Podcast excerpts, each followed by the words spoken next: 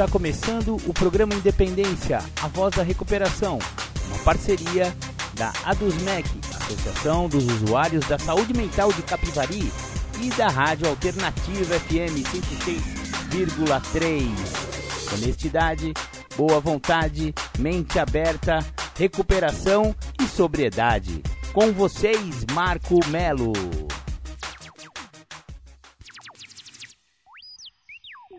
Marco Melo sou eu. Sejam todos muito bem-vindos, sejam todas muito bem-vindas ao programa Independência desta semana que começa hoje, dia 21 de agosto de 2022.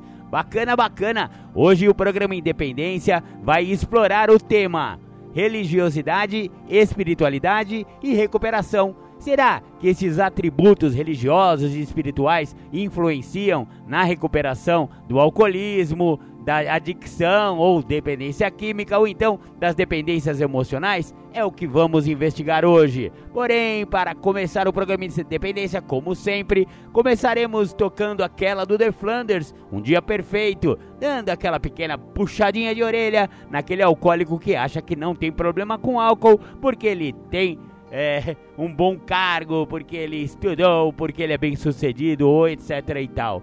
Maravilha, maravilha! Maravilha, você ouviu The Flanders Um Dia Perfeito? Aquela música que fala daquele jogador de futebol, parece, né? Que era bem sucedido e que no fim ele se olhou no espelho e não reconheceu a sua própria imagem. Aquele cara que estava lá não era ele e realmente não é, porque a pessoa que está sob a influência da doença do alcoolismo, chega uma hora que ele vira uma outra pessoa e uma outra pessoa que não dá o mínimo orgulho de ser. É assim com a maioria das pessoas que sofreram com o alcoolismo. Beleza, hoje vamos explorar o tema religiosidade ou espiritualidade e recuperação.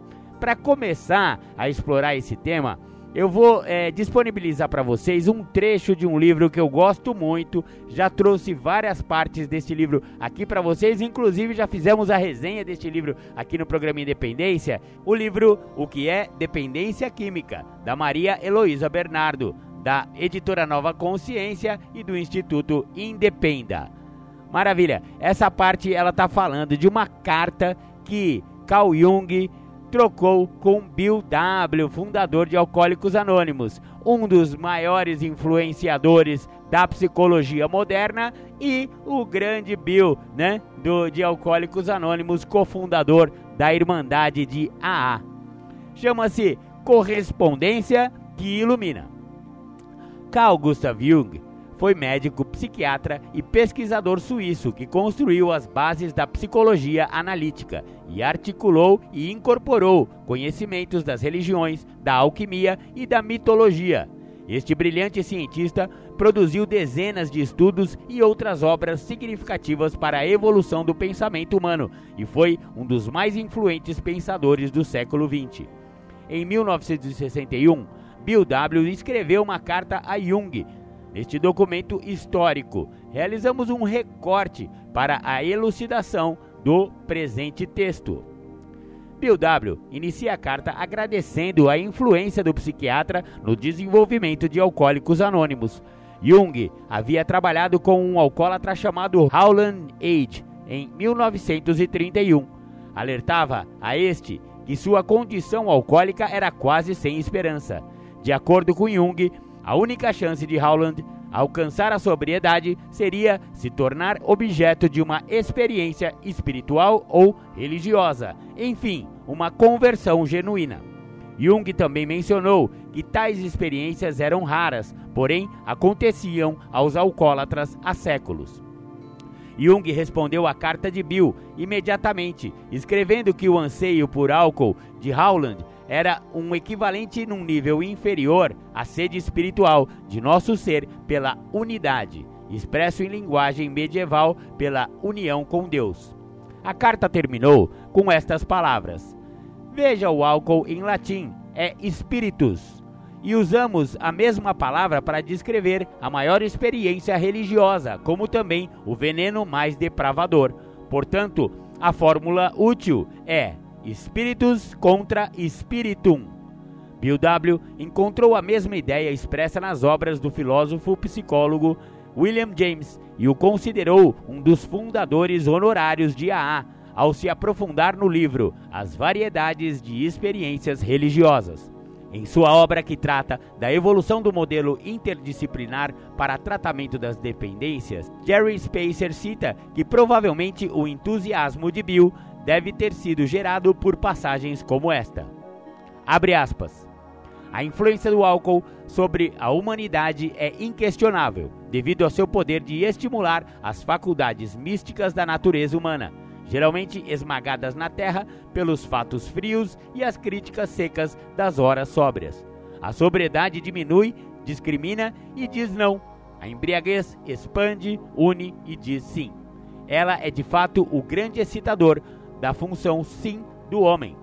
A consciência alcoolizada é uma pequena parte da consciência mística e nossa opinião total da mesma precisa encontrar seu lugar na nossa consciência dessa totalidade maior. Fecha aspas. Continua o Dr. Spencer. Logo depois destas palavras, há uma passagem na qual James relata a sua experiência pessoal de intoxicação de óxido nitroso. Sua experiência convenceu que a consciência normal acordada era apenas um dos muitos níveis de consciência ao alcance dos seres humanos.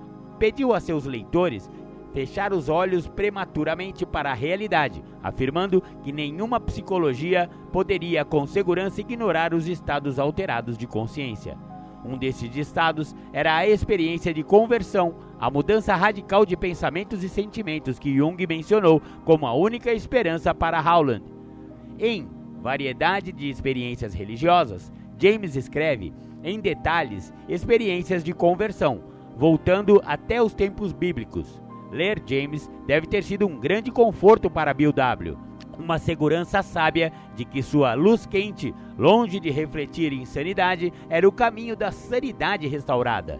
Os registros históricos produzidos neste período antecipariam a importância que a espiritualidade representa para o campo da dependência química ou outras compulsões. No Brasil, encontramos uma pesquisa publicada na Revista de Saúde Pública. Destacamos algumas evidências encontradas nas práticas em nosso meio e que são comuns aos grupos religiosos, como oração, conscientização da vida após a morte e fé com qualidade de vida. Foco importante é a abstinência de substâncias psicoativas, a menos que o quadro sintomático apresentado sugira duplos ou múltiplos diagnósticos ou comorbidades. As religiões utilizam a psicopedagogia cristã com o objetivo de desenvolver e ou fortalecer o valor ético-moral. Consenso entre as várias denominações religiosas é a motivação para a realização de preces com objetivo de a serenar pensamentos e sentimentos e controlar a fissura ou craving, desejo irresistível de usar SPA. Orientam que a oração tende a propiciar o estado meditativo, promover a fé, amenizar sentimentos de solidão e promover qualidade de vida. A meta seria o afastamento das drogas através da conscientização da degradação moral associada ao abuso destas substâncias. O enfrentamento das dificuldades, a partir da perspectiva espiritual, é apoiado na fé e propicia afastamento natural de atitudes contrárias aos verdadeiros valores da vida. O fato de se contar com a ajuda irrestrita de Deus gera amparo constante, conforto e bem-estar. Independentemente da religião, a fé é tratada como um elemento chave, razão pela qual os encontros assumem fundamental importância. A realidade da existência do espírito e a imortalidade da alma ampliam a concepção de futuro. É consenso entre estas religiões que o consumo abusivo de álcool e outras drogas prejudica o presente e o futuro e transcende a morte. A possibilidade de que um comportamento criminoso prejudicaria o crescimento espiritual é enfatizada. Maravilha, maravilha. Depois a gente vai continuar com esse tema, né? Com, com mais uns trechos deste livro, O que é Dependência Química, da psicóloga Maria Heloísa Bernardo. Agora vamos ouvir uma música de recuperação e já já a gente volta.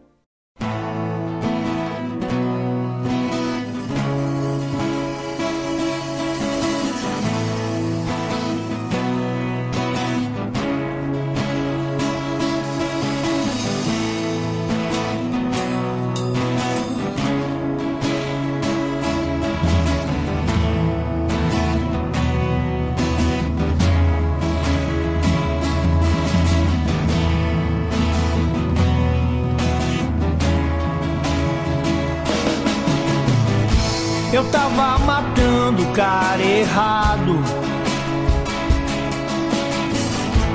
E esse cara é legal. Gosta até de carnaval, do céu estrelado, do lindo pôr do sol.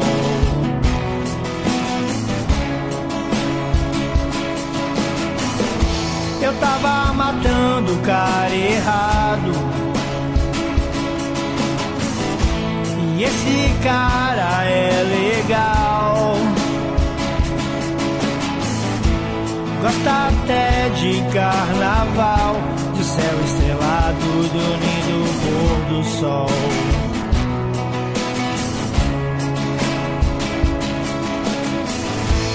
Hoje aprendi a viver. Um dia só de cada vez.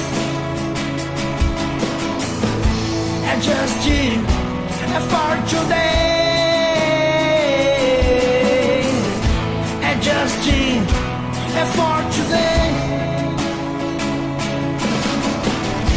Eu tava matando o cara errado.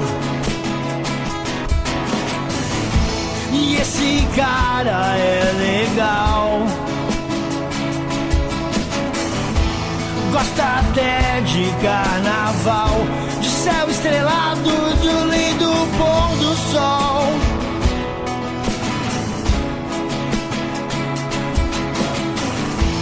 Hoje aprendi a viver. O dia só de cada vez. É Justin, é for today.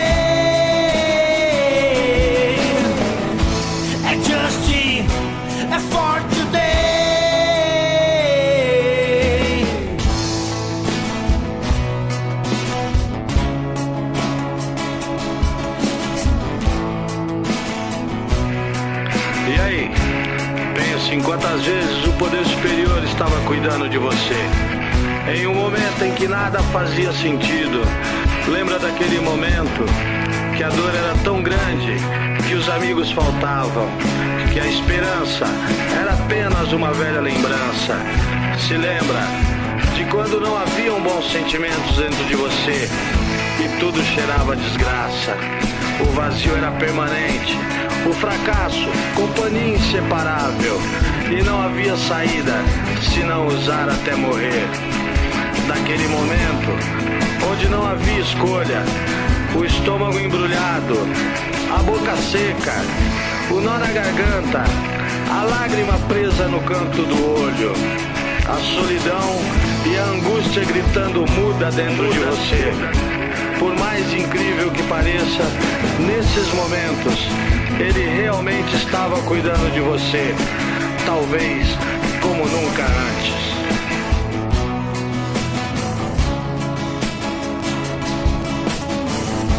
Eu tava matando o cara errado. E esse cara é legal. Gosta até de carnaval, de céu estrelado,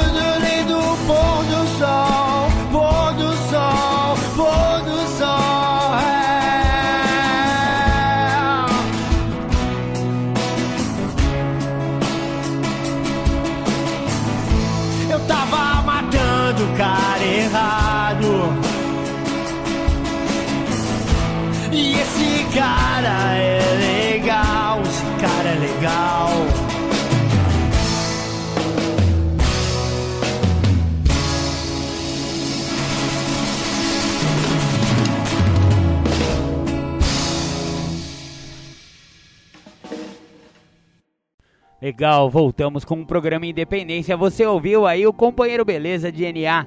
Este cara é legal. Ele, essa música é muito interessante, né? Que o cara fala que eu tava matando o cara errado. E o que, que ele quer dizer com esse cara que é errado aí? É porque a dependência química faz com que a pessoa, parecido com o que eu falei no começo do programa, seja uma outra pessoa, sabe? E dentro daquela pessoa é, abusiva, é, horrível que a pessoa se tornou, existe um outro cara lá dentro, que é o cara verdadeiro, que é o coitadinho que tem que ser acolhido, que está dentro daquele monstro, guiado pela dependência química. E aí, esse cara vai morrer junto. Então, esse negócio de eu tava, eu tava matando o cara errado tem a ver com isso. Poxa, eu tava me matando e eu tava escondido dentro daquele monstro lá e eu ia morrer nessa fita estranha e errada aí. Então eu tava matando o cara errado. Interessante, né, galera? Maravilha, mas hoje estaremos falando sobre espiritualidade e religiosidade na recuperação. Maravilha, vamos continuar aí com o texto do livro que é Dependência Química da psicóloga Maria Heloísa Bernardo. Acolhimento e coesão do grupo. Segundo os achados da pesquisa, o principal fator que vincula os entrevistados à religião é o acolhimento recebido. Eles chegam ao grupo em deplorável estado físico e moral e se sentem excluídos da sociedade. No entanto, eles são tratados com respeito e dignidade ao chegarem a qualquer um dos grupos religiosos, e é neste momento que readquirem a identidade em um novo grupo, sem que lhes peçam nada em troca, sem cobranças ou condenações. Esse acolhimento sem preconceitos impressiona e valoriza os dependentes químicos. É consenso entre eles a valorização deste tipo de tratamento espiritualidade e saúde mental. Até o momento, só se conseguiu observar uma pequena parte das vantagens da frutífera relação entre espiritualidade e saúde. Apesar disso, já dispomos no momento de farto material científico que permite integrar a espiritualidade na prática clínica como um mínimo de segurança e com potencial benefício à saúde. Razões para abordar a espiritualidade dentro do campo de dependência química e outras compulsões. Muitas pessoas que atuam na área da saúde perguntam por que razões se deve abordar a espiritualidade na prática clínica. Segundo o Dr. Harold Koenig, psiquiatra responsável pela cadeira de saúde e espiritualidade da Duke University, uma das maiores autoridades no assunto, ensina que as grandes civilizações do passado sempre usaram os conhecimentos religiosos para tratar as doenças. Além disso, utilizava a espiritualidade para obter melhor qualidade de vida e saúde mental, garantindo paz e harmonia. Estudos arqueológicos mostram que os sacerdotes egípcios, hindus e chineses considerados os primeiros terapeutas, incluíam uma série de rituais espirituais na obtenção da cura de muitas moléstias. Na Grécia Antiga, com a medicina hipocrática, o homem tenta racionalizar as práticas curativas, retirando-as do mundo místico e criando um entendimento racional sobre o impacto que as crenças, hábitos, ambientes ou ervas causavam no organismo humano. A partir daí, a espiritualidade continua a ser usada durante os milênios como forma não científica de cuidar. Na Idade Média, surge o primeiro hospital do mundo ocidental organizado por cristãos ortodoxos para tratar de pacientes portadores de lepra, modernamente chamada de hanseníase. Essa associação entre espiritualidade e cuidados em saúde perpassa toda a Idade Média e mesmo a Idade Contemporânea, onde a religião controla o exercício da medicina. A igreja era responsável pela liberação dos diplomas daqueles que queriam exercer a medicina, e muitos monges eram médicos e vice-versa. Ainda hoje, em pleno século XXI, instituições religiosas dirigem vários hospitais, casas de saúde, programas de saúde e asilos. Somente no final de 1980, epidemiologistas americanos começaram a cruzar dados relacionando práticas de espiritualidade barra religiosidade, tais como frequência religiosa e orações, com indicadores de saúde, doença e longevidade, comprovando que estas práticas estavam associadas com melhor qualidade de vida, mais longevidade e menor incidência de doença física e mental. Os epidemiologistas da Universidade John Hopkins, George Colescott e Kay Patrick, na década de 1960, publicam no Jornal de Doenças Crônicas comprovando que fiéis com alta frequência a serviços religiosos mostravam taxas de mortalidade menores. Desde então, milhares de artigos vêm sendo publicados em revistas médicas especializadas de todas as áreas da medicina e da saúde, mostrando uma associação positiva. A constatação de que existe evidência positiva entre práticas espirituais e saúde nos faz naturalmente pensar em por que, como, quando e o que devemos abordar em espiritualidade. Por que abordar espiritualidade no tratamento da dependência química? Em busca de pesquisa científica e correlacionando com práticas clínicas utilizadas no Brasil para abordagem e tratamento de pessoas portadoras da síndrome da dependência química, enumeramos algumas razões para associar a recuperação e a espiritualidade na atenção global ao uso, abuso e síndrome da dependência química e outras compulsões. Muitos dependentes são religiosos e gostariam de abordar isso nos programas de recuperação. Eles têm necessidades espirituais e consideram que a abordagem espiritual pode auxiliar. Quando hospitalizados, são isolados de suas comunidades religiosas, o que torna o paciente mais vulnerável. As religiões influenciam nos cuidados de saúde na comunidade. E, finalmente, uma tendência inexorável. Entidade Internacional de Acreditação de Hospitais tem como um dos pré-requisitos a exigência de abordar espiritualidade para liberar o certificado de qualidade às instituições de saúde. Outra pergunta que a grande maioria dos profissionais da área da saúde devem fazer é essa: Crença religiosa influencia as decisões de dependentes químicos sobre o seu tratamento? A resposta, baseada nas pesquisas científicas do Dr. Harold Koenig, que tomamos a liberdade de adaptar para a prática clínica em nosso meio, sugere que crenças religiosas motivam cooperação e manutenção do tratamento, mudança no estilo de vida, aceitação do pós-tratamento e melhora na motivação para seguir em serviços especializados intensivos e adesão a grupos de autoajuda, dentre outros benefícios. Como abordar a espiritualidade na prática clínica? Importante a escuta ativa ao paciente, com o objetivo de entender e mostrar respeito pelas crenças e descrenças, religiosas ou espirituais, apoiar estas crenças e encaminhar de maneira apropriada para o recurso espiritual de escolha da pessoa quando indicado. A maneira mais apropriada, eficaz e segura de abordar esta temática é por meio da coleta da história espiritual. Existem escalas e questionários desenvolvidos para tal finalidade perspectivas de futuro sobre a abordagem espiritual no uso, abuso e síndrome da dependência química e outras compulsões. Associações internacionais ligadas a universidades endossam a necessidade de treino sobre espiritualidade aos estudantes de medicina e mais de 100 das 141 escolas médicas americanas tem cursos efetivos ou obrigatórios em religião e espiritualidade, incluindo escolas como John Hopkins, Harvard, Stanford e Duke. A mesma tendência se observa em outros países. Infelizmente, a maioria das faculdades de medicina, enfermagem e psicologia no Brasil ainda não tem a espiritualidade como temática na grade curricular da graduação. Consequentemente, a imensa maioria destes profissionais que estão saindo das faculdades, assim como os já formados, não tem capacitação ou treinamento suficiente para abordar a espiritualidade na prática clínica diária, seja no hospital, nas comunidades terapêuticas, centros de atenção psicossociais ou no consultório. Restam, pois, muitas dúvidas sobre esta importante abordagem. No Brasil, algumas iniciativas começam a aparecer no cenário acadêmico, como na Universidade Federal de Minas Gerais, na Federal de Goiás, Universidade de São Paulo, Federal do Ceará, Triângulo Mineiro e Federal do Rio Grande do Norte.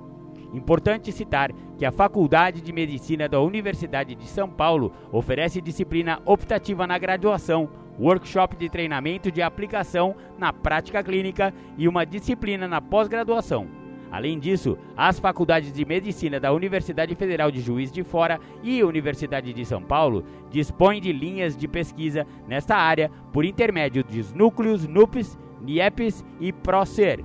A abordagem espiritual bem conduzida proporcionará vantagens terapêuticas, como reforçar a habilidade do doente em lidar com a doença, melhorar o vínculo profissional e fortalecer a adesão e a crença no tratamento. Será possível também aumentar o apoio e o manejo na comunidade, motivando a satisfação com o cuidado e acelerando a recuperação da doença. É importante entender as regras e as responsabilidades do profissional da saúde, bem como as limitações de quão intensa e profundamente eles deveriam fazer esta abordagem em assuntos espirituais. Obter o consentimento do paciente é o primeiro e mais importante passo. É natural que o profissional não familiarizado em abordar estas questões encontre dificuldade e desconforto.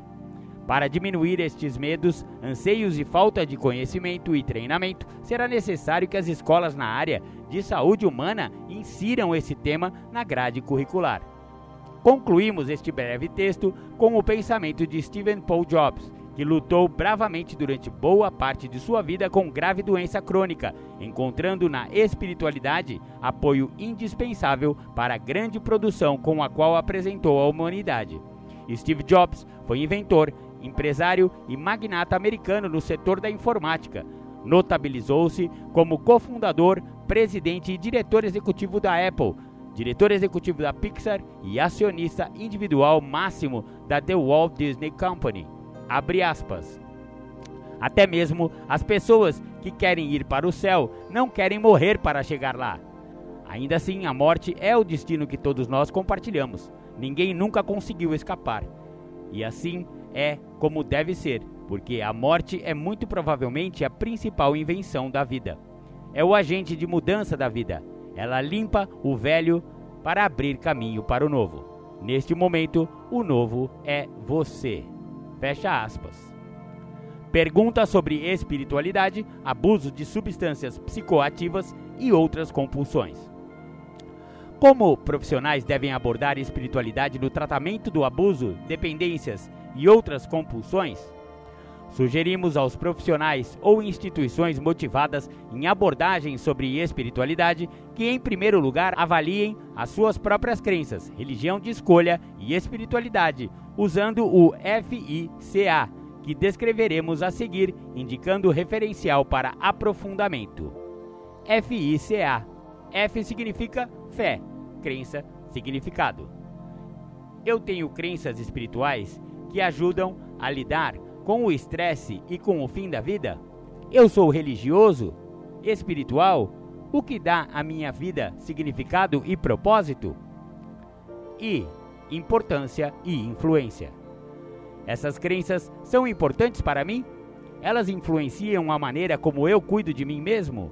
Minhas crenças são mais ou menos importantes? Quais são as propriedades mais importantes em minha vida? Elas coincidem com as minhas crenças espirituais? Esta é a minha vida espiritual integrada com a minha vida pessoal ou profissional? Se não, por que não? C. Comunidade. Eu pertenço a uma comunidade espiritual? Qual é o meu comprometimento com esta comunidade? Ela é importante para mim? Eu preciso achar uma comunidade? Eu preciso mudar de comunidade? A.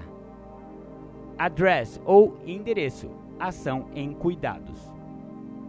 Eu preciso fazer algo diferente para crescer em minha comunidade? Eu tenho uma prática espiritual? Eu preciso de uma? O que eu deveria fazer em minha prática com o objetivo de crescer espiritualmente? Eu preciso fazer algo diferente? De que maneira eu integraria melhor a minha vida espiritual em minha vida pessoal e ou profissional?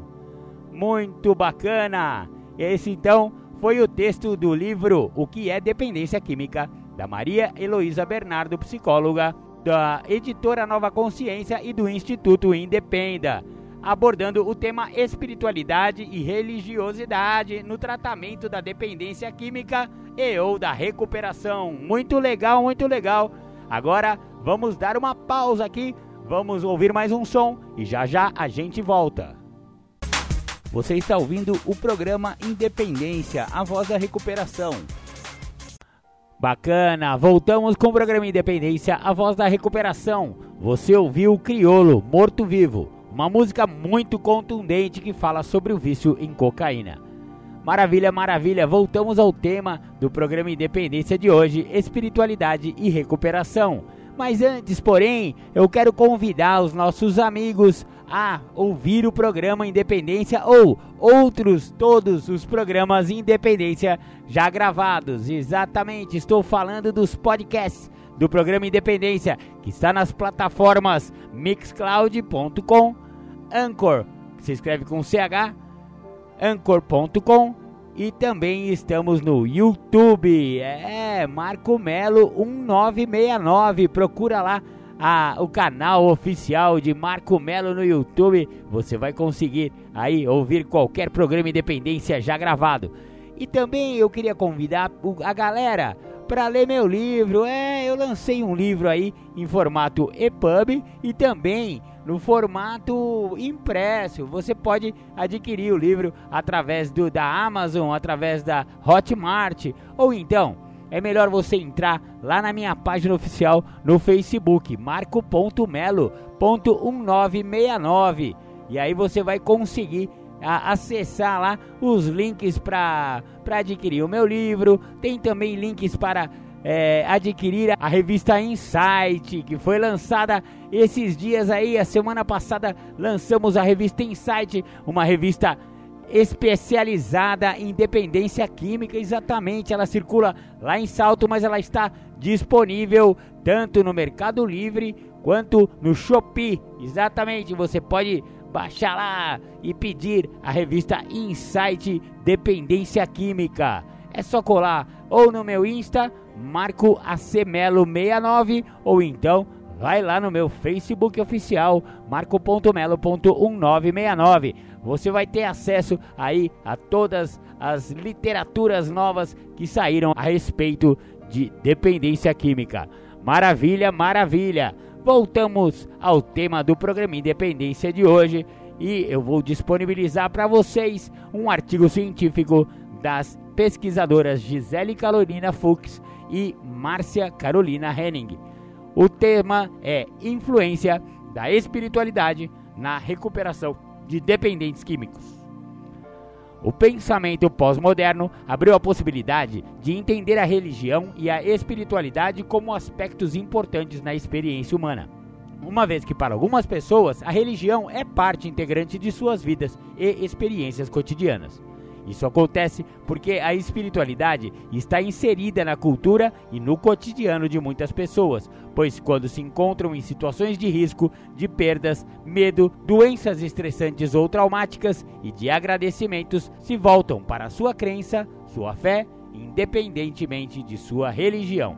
Assim, a espiritualidade pode ser considerada como uma forma de expressão religiosa no relacionamento com Deus em atividades solitárias, estando ligadas às vivências do indivíduo, não necessitando necessariamente estar ligada a uma religião ou crença específica. Para as pessoas que acreditam em Deus, as convicções espirituais dão aos valores um poder a mais para influenciar a vida, uma vez que as realidades e as experiências espirituais podem tornar os comportamentos humanos diferentes, influenciando na identidade, na ação e no estilo de vida dos seres humanos, já que os valores religiosos podem oferecer estrutura de referência aos comportamentos. Os valores espirituais ajudam a enraizar os valores de saúde mental em termos universais e a perspectiva espiritual torna mais fácil de estabelecer uma estrutura moral de referência, porque vê o mundo em termos de ser carregado de valores.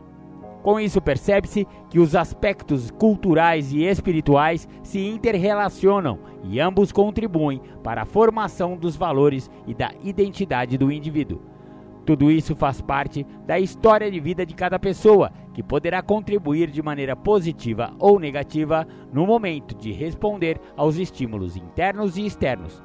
Em meio a estes aspectos que estão contidos na vida do indivíduo, encontra-se também as crenças pessoais, que são formas que se vê o mundo e os momentos da vida. Nesse sistema, compreende-se ainda os valores, convicções, atitudes, vieses e suposições que unidas formam as possíveis respostas emocionais de decisões e guiam as ações.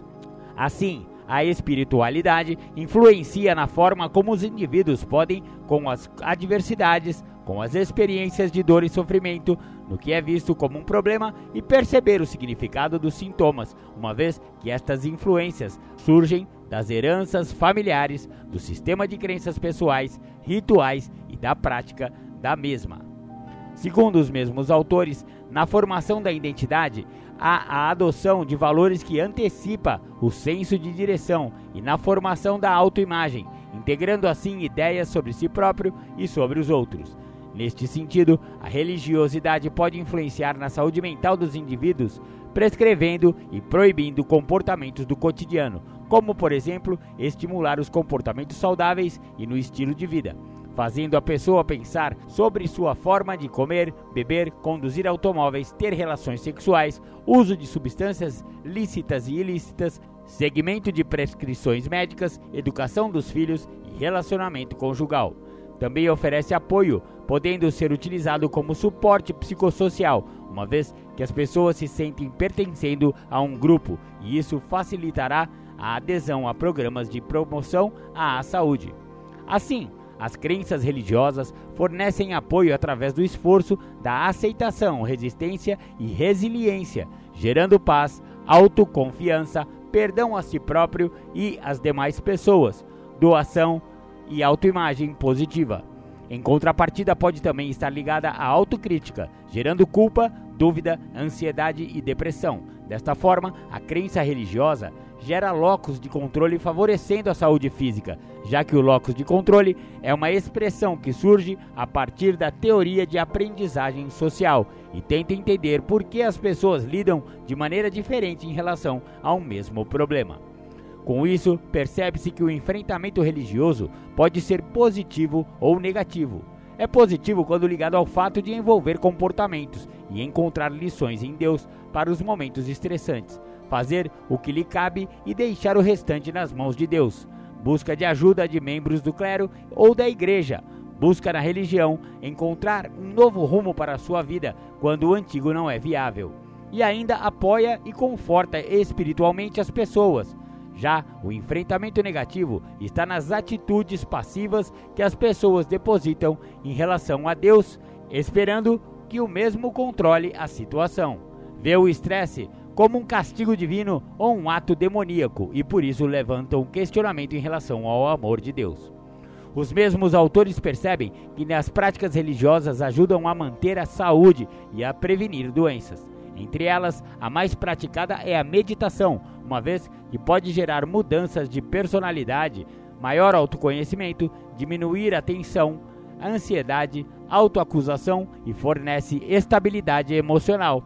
A meditação auxilia principalmente em ataques de pânico, transtorno de ansiedade, depressão, insônia, estresse, dores crônicas e na diminuição do uso de drogas. Outros tipos de rituais religiosos provocam alterações de consciência, produção da catarse, estado dissociativo e ambiente apropriado para auxiliar na expressão de estresse e de outros problemas e sofrimentos. Existem pesquisas que mostram que a religiosidade e a espiritualidade estão relacionadas à saúde física e mental, na redução do índice de suicídio, uso, abuso de drogas e álcool, na delinquência e na depressão. Da mesma forma, aumentando o bem-estar e a longevidade dos indivíduos que delas se utilizam. Com isso, percebe-se hoje que o maior envolvimento religioso está relacionado às baixas taxas de uso e abuso de álcool e drogas, pois o autor Moreira e Almeida constataram uma menor prevalência de depressão, transtornos de ansiedade, comportamento antissocial, uso de nicotina, álcool e abuso de drogas entre os religiosos e espiritualizados. Existem ainda estudos realizados por Sanches e Napo que apontam a religiosidade como protetora ao consumo de drogas entre as pessoas que frequentam a igreja regularmente, que praticam os preceitos religiosos, creem na importância da religião e tiveram educação religiosa na infância. Assim, a religiosidade aparece como um auxílio, aumentando o otimismo, pois os praticantes recebem suporte emocional, desenvolvendo a resiliência, diminuindo o estresse e os níveis de ansiedade, e também auxiliando na ressocialização, uma vez que tem uma nova rede de amigos e ocupação para o seu tempo livre através dos trabalhos voluntários. Existe ainda alguns casos onde se proporciona o atendimento psicológico individual, valorização das potencialidades individuais e apoio dos líderes religiosos, sem julgamento, o que auxilia na formação de uma nova estrutura familiar, facilitando assim a recuperação e diminuindo o índice de recaídas. Henning afirma que no tratamento psicológico a religiosidade está usualmente ligada à promoção da saúde, mas que também pode ser utilizada pelo paciente como algo que dificulta a mesma, principalmente quando ela é usada como um mecanismo de defesa para manter sintomas individuais ou para cultivar culpas indesejáveis e desnecessárias, aprisionando com o emprego de discursos sobre o pecado.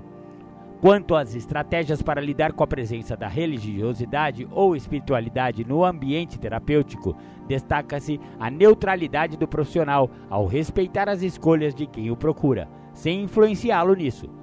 Ao mesmo tempo, apareceu a necessidade de buscar uma conscientização junto aos pacientes do uso de que eles fizeram disso em suas vidas, flexibilizando as compreensões daqueles para os quais a crença religiosa ou espiritual se constitui em um empecilho para o desenvolvimento pessoal. A forma como a espiritualidade ajuda no processo de recuperação. O processo de recuperação é contínuo.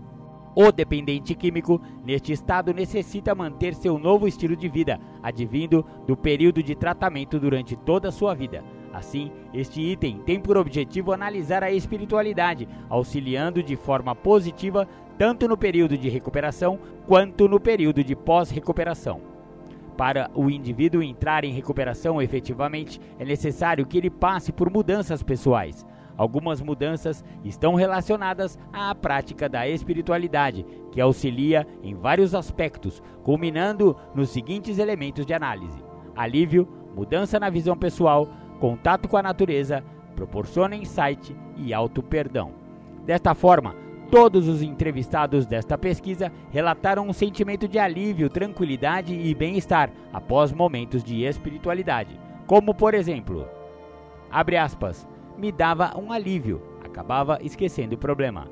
As coisas ficavam mais claras, saía mais calmo, melhor. Ah, eu me sentia tão bem e tão aliviado quando fazia espiritualidade muitas vezes, muitas e muitas vezes de eu querer ir embora, ir embora dali, mas na hora eu começava na espiritualidade e eu desistia de ir embora. Estes foram relatos reais de sujeitos que foram entrevistados pela equipe deste artigo. Outra mudança ocorrida durante o processo de recuperação foi a forma como a pessoa vê a si mesmo onde os entrevistados perceberam que quem se transformou foi ele e não as demais pessoas à sua volta, incluindo ainda a mudança na forma de ver o ambiente em que vive, havendo assim uma mudança na visão pessoal, conforme as falas que foram sugeridas. A espiritualidade proporciona insight e ao mesmo tempo permite perdoar-se e também perdoar as pessoas por seus erros. Perceber-se disso é muito importante. De acordo com os dados, Moreira e Almeida também afirmaram que as crenças religiosas fornecem apoio através do esforço da aceitação, resistência e resiliência, gerando paz, autoconfiança, perdão a si próprio e às demais pessoas, doação e autoimagem positiva. As mudanças devem ser contínuas, mesmo no período pós-recuperação, uma vez que os dependentes químicos retornam para seus lares, trabalhos e para a convivência familiar. Ao entrar em contato com os sujeitos desta pesquisa, a este respeito, emergiu uma segunda subcategoria, mostrando que a espiritualidade auxilia neste período com mudanças como melhoria nos relacionamentos através do respeito às pessoas, sentimento de alívio, autocontrole, cuidado com o corpo físico e possibilidade de falar dos problemas. Em concordância com essas ideias, a literatura aponta a religiosidade e espiritualidade aliada ao crescimento pessoal do indivíduo, tanto subjetivamente em sua autopercepção, autoconhecimento e sentimento de bem-estar, quanto objetivamente em comportamentos de empatia e respeito que melhoram a qualidade dos relacionamentos interpessoais. Além disso, todos os entrevistados relataram que a espiritualidade auxilia na negação das próprias vontades através da imposição de limites. Um entrevistado relatou perceber a diferença em seu corpo físico, melhorando sua saúde, uma vez que a espiritualidade modificou seus comportamentos e estilo de vida. Sua saúde física entrou em equilíbrio.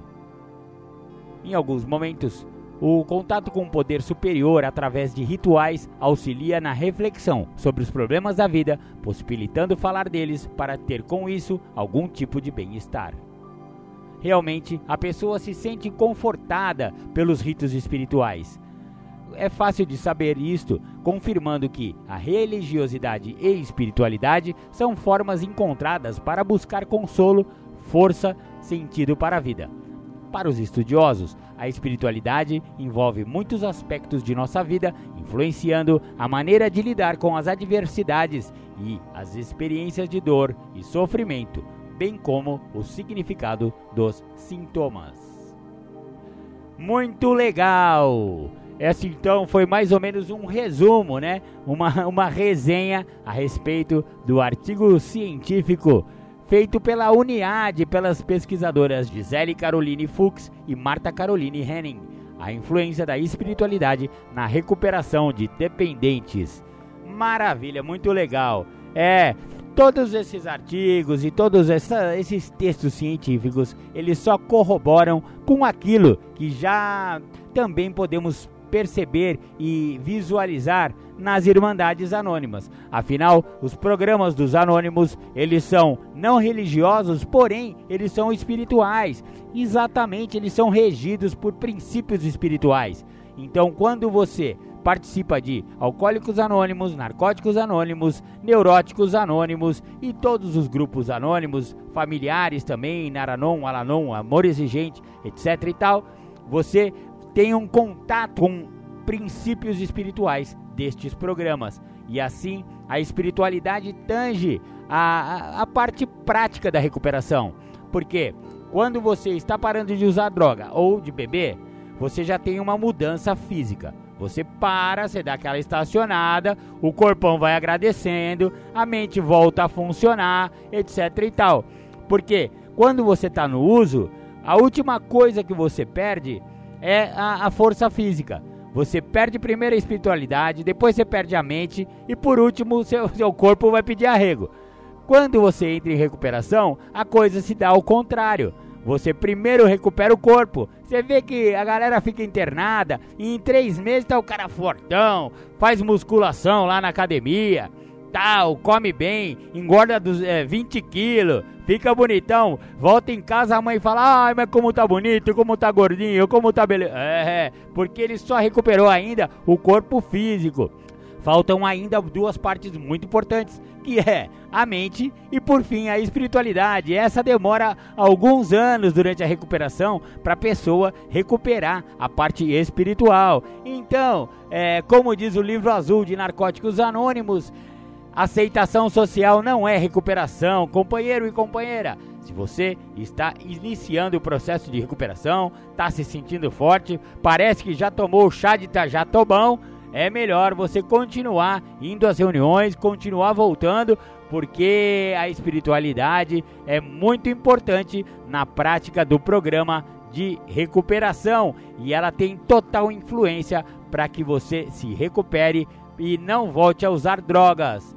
Maravilha! Esse foi então o programa Independência de hoje, falando a respeito de religiosidade e espiritualidade na recuperação do alcoolismo, da dependência química e também das dependências emocionais. Muito legal! Agora vamos para os nossos intervalos e depois vamos vir com o Julião falando as suas temáticas do dia. Muito obrigado, beijo no coração, até a semana que vem. Tchau, tchau.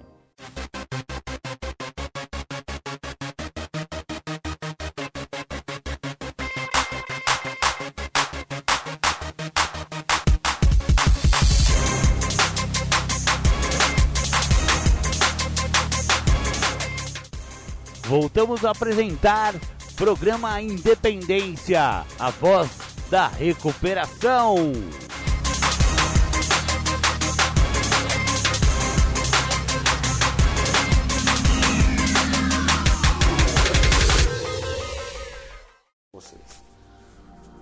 A autoaceitação é a prática do programa de recuperação.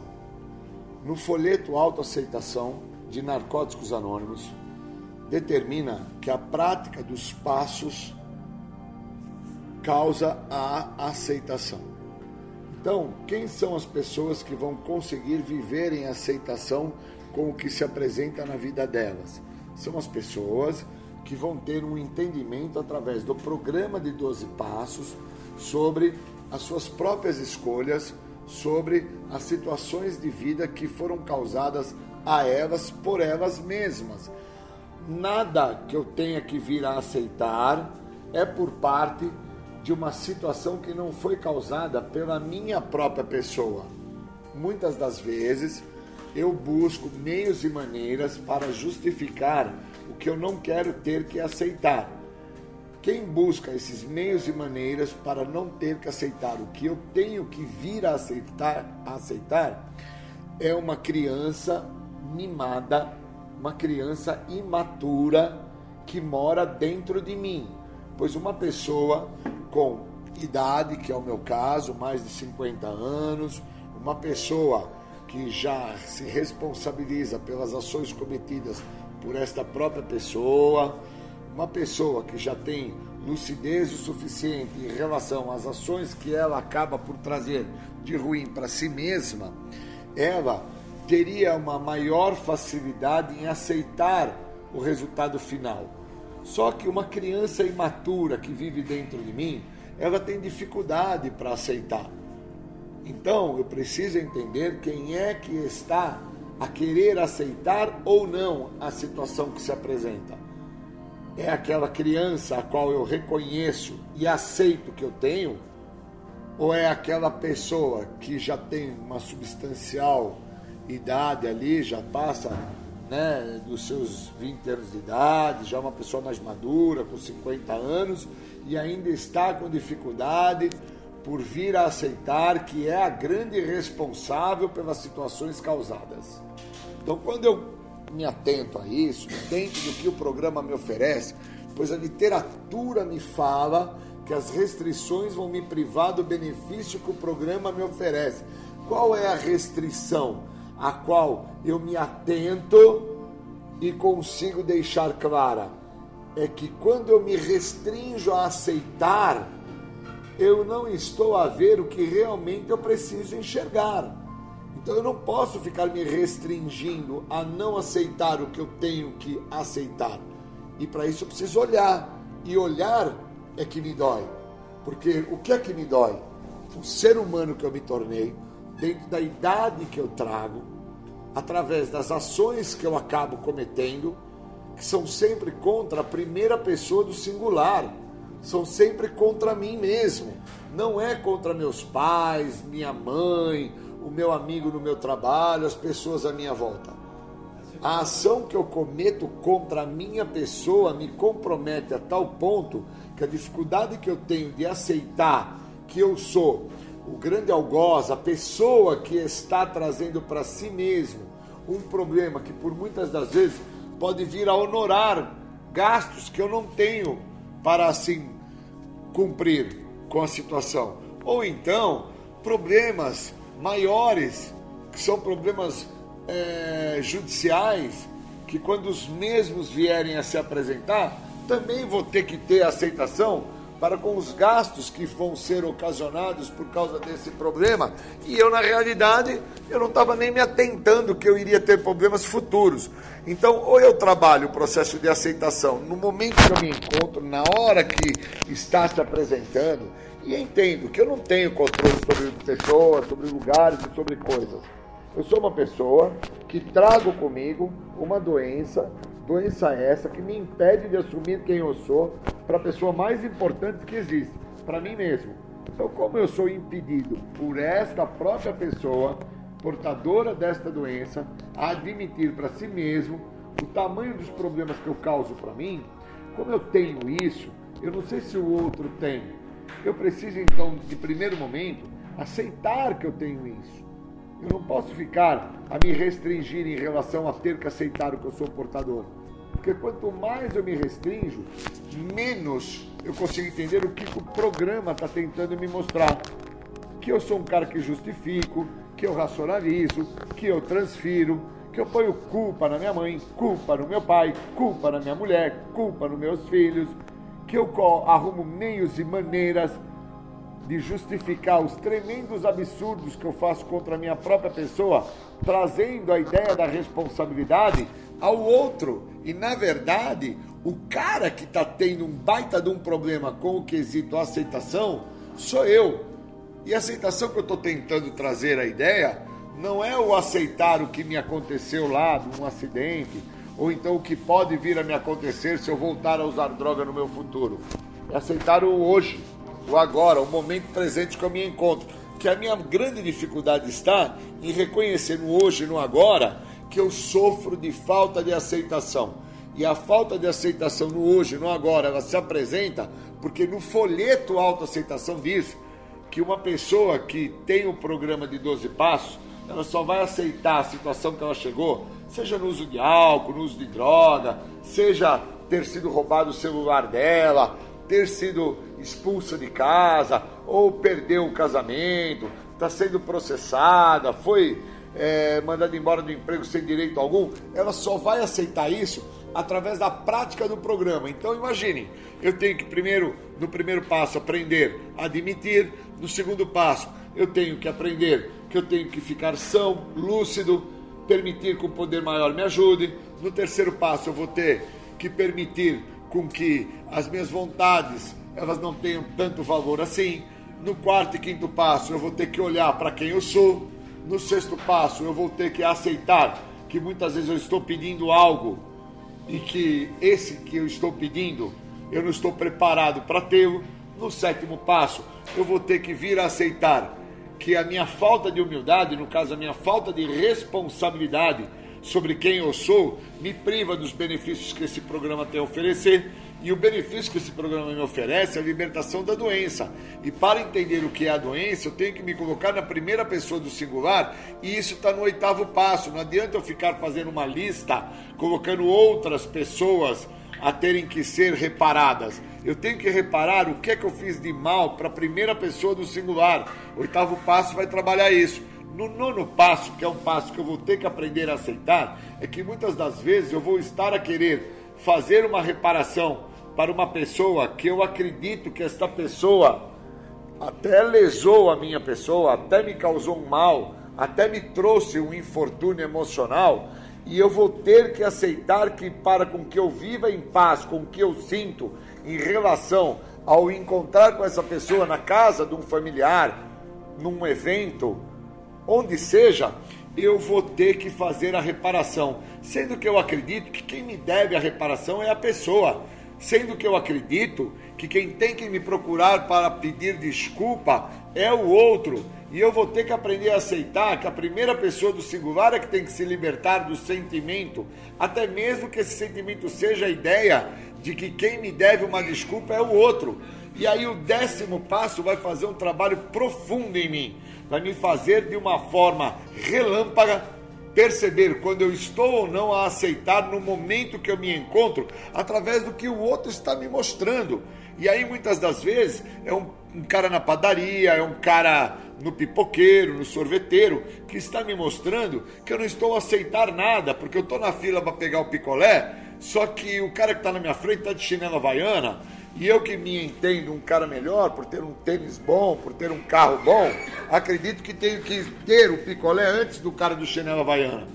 E o décimo primeiro passo, quando ele chegar na minha vida, olha a importância do que fala no folheto autoaceitação, que a prática de autoaceitação é a vivência do programa no todo. O décimo primeiro passo vai falar na minha vida que aonde reside a verdadeira força para que eu venha aceitar a minha doença é no grupo, que é o elemento de maior força e é dentro do grupo que eu tenho que trabalhar a autoaceitação para que eu tenha uma questão chamada equilíbrio emocional. E aonde que eu mostro que eu não aceito? Quando eu estou em desequilíbrio emocional, aonde? No grupo, cara. E que muitas vezes eu não interpreto que o, o estar dentro da minha casa com a minha mãe, meu pai, meu padrasto, minha irmã, meu tio, minha tia, é o grupo. E que muitas vezes eu não estou a aceitar aonde eu me encontro. E eu não estou no grupo anônimo, eu nem estou no grupo das pessoas do esporte. Eu estou dentro da minha casa, sofrendo de falta de aceitação e não entendendo que aquelas pessoas que estão lá, elas representam o grupo, que é onde reside a verdadeira força, que é onde eu tenho que trabalhar. O que me falta é equilíbrio emocional, a qual eu não aceito que o que eu quero é que as coisas aconteçam da minha maneira. E o décimo segundo passo que fala dentro do panfleto autoaceitação, que retrata a ideia que a prática para a autoaceitação é a vivência do programa de 12 passos, este passo me diz, o décimo segundo, que após ter experienciado, vivenciado e levado para todas as áreas da minha vida o que o programa oferece, é que eu vou então a aceitar que eu sou portador da doença da adicção. Então a autoaceitação, a um nível mais profundo, ela acontece com a vivência do programa eu não aceito porque eu me calo, eu não aceito porque eu fico omisso, eu não aceito porque eu não me posiciono. Eu preciso entender que eu começo a aceitar quando eu interpreto o que o programa está me oferecendo. Por isso que a aceitação a um nível mais profundo é um estado de espírito. Qual é o meu estado de espírito, onde reside a verdadeira força, que é no grupo? Onde eu tenho que aceitar que muitas das vezes o outro servidor, ele não quer servir o grupo da maneira com que eu acho que tem que ser, tem que ser feito, tem que ser servido, tem que ser executado. Qual é o meu estado de espírito? Como que eu me encontro dentro da ideia do equilíbrio emocional que o programa fala? Como é que eu me vejo dentro da ideia do que fala o programa, né? Por que pedir uma coisa se eu não estou preparado para pedir? Pois eu peço para que o outro faça uma planilha, eu peço para que o outro guarde uma chave, eu peço para que o outro limpe a sua cama ou arrume o seu sapato e o mesmo não o faz. Como é que eu me encontro dentro desta visão espiritual, desta possibilidade de usar o que o programa me oferece para que eu possa vir a aceitar quem eu sou, aonde eu me encontro no momento que eu estou? Então, quando eu me atento ao processo de autoaceitação, dentro da ideia de um nível mais profundo, eu começo a entender que aquele panfletinho de cor rosa que fala autoaceitação, ele transcreve direitinho por que, que uma pessoa não se atenta ao que o programa tem a oferecer, porque ela não está a usar os passos naquilo que ela precisa para aceitar a situação que acabe. Esse momento é importante. Estar a aceitar o que o programa me oferece da maneira que o programa me oferece e não da maneira que eu quero que o programa funcione com o que eu ofereço ao programa. Muito obrigado. Você está ouvindo o programa Independência, a voz da recuperação. Bom dia. Hoje eu vou falar sobre adicção, um problema. O que, que significa esse problema? Será que realmente eu tenho isso? E como que eu posso fazer para deter isso. Enquanto eu não entender que a minha adicção é um problema, eu vou achar que o meu problema é o outro. E dentro do outro eu vou chamar também a questão do álcool e da droga. Então eu não vou ficar somente vinculando-me à ideia que o outro é um ser humano ou que o outro é o uso de álcool e droga. Eu preciso entender eu sou portador de um problema, que esse problema tem uma dimensão muito maior do que eu acredito que seja um problema. Porque senão eu vou achar que o que me fez ter este tipo de problema que eu sou portador é o uso de álcool e de drogas. Só que quando eu tiro o uso de álcool e de drogas, o problema permanece. E aí eu tiro a história do meu pai, da minha mãe, dos meus irmãos, da minha vida. E aí eu entendo que o problema permanece. E aí eu tiro a dinâmica, a vivência dos meus empregadores, da minha falta de dinheiro, dos meus problemas de ordem socioeconômico. E entendo que o problema permanece. Então eu tenho que entender que a adicção é um problema. Problema esse tão maior do que eu compreendo, que se eu não der a devida atenção, esse problema não vai deixar de existir. E obviamente, algo que eu encontrei no decorrer da minha vida para que eu não veja esse problema chamado uso de álcool e droga, vai fazer parte e eu vou continuar por fazer parte do uso de álcool e de drogas por inúmeras repetidas vezes. Pois todas as vezes que eu estou focado fazendo uso do álcool e de drogas, eu não estou de olho no que é o meu real problema, que é a minha doença de nome adicção. Que alguns têm adicção por comida, outros têm adicção por compra, outros têm adicção por exercício, outros têm adicção por depressão. Cada um desenvolve um parâmetro dentro da doença da adicção e vive isso. No meu caso, era o uso de álcool e de drogas. Quando eu detive o uso de álcool e de drogas, eu entendi que eu tinha um problema muito maior comigo do que o uso de álcool e de drogas. Ou eu olhava esse problema com uma devida atenção e dava a devida atenção, ou então esse problema nunca ia deixar de existir. Porque eu não entendia que essa adicção significava a minha escolha de vida. Eu tinha uma escolha de vida, adicto por uma escolha de vida. Escolha de vida essa tortuosa, comprometedora, escolha de vida que não me deixava saber quem eu era, uma escolha de vida que me fazia ser cúmplice, ser conivente, ser uma pessoa ausente a quem eu sou de verdade. E aí eu era cúmplice e conivente de outras pessoas que tinham outros tipos de transtornos, ou eram pessoas que tinham transtornos de ordem neurológica, esquizofrênicos, psicóticos, ou eu era cúmplice de drogado, de alcoólatra, de vagabundo, de preguiçoso. E eu não entendia que o meu problema era muito maior do que o meu uso de álcool e de drogas. Eu tinha uma escolha de vida, que era estar junto com aquelas pessoas, era viver com aquelas pessoas, era acreditar que aquelas pessoas a quais eu estava junto, eu até era melhor que elas.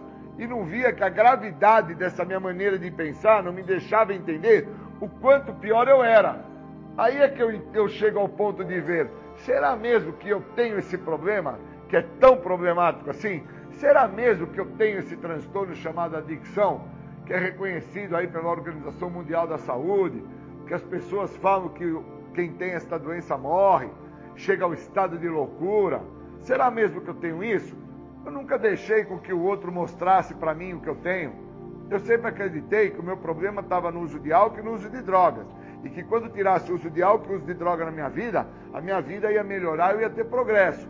Só que tirou o uso de álcool, tirou o uso de drogas, eu fiquei sem usar álcool e drogas por mais de duas décadas e eu vi que eu não tive esse tal progresso. Ao contrário, eu tive inúmeros outros progressos de forma comprometedora e nociva em várias áreas da minha vida, desde que eu tirei o uso de álcool e de drogas.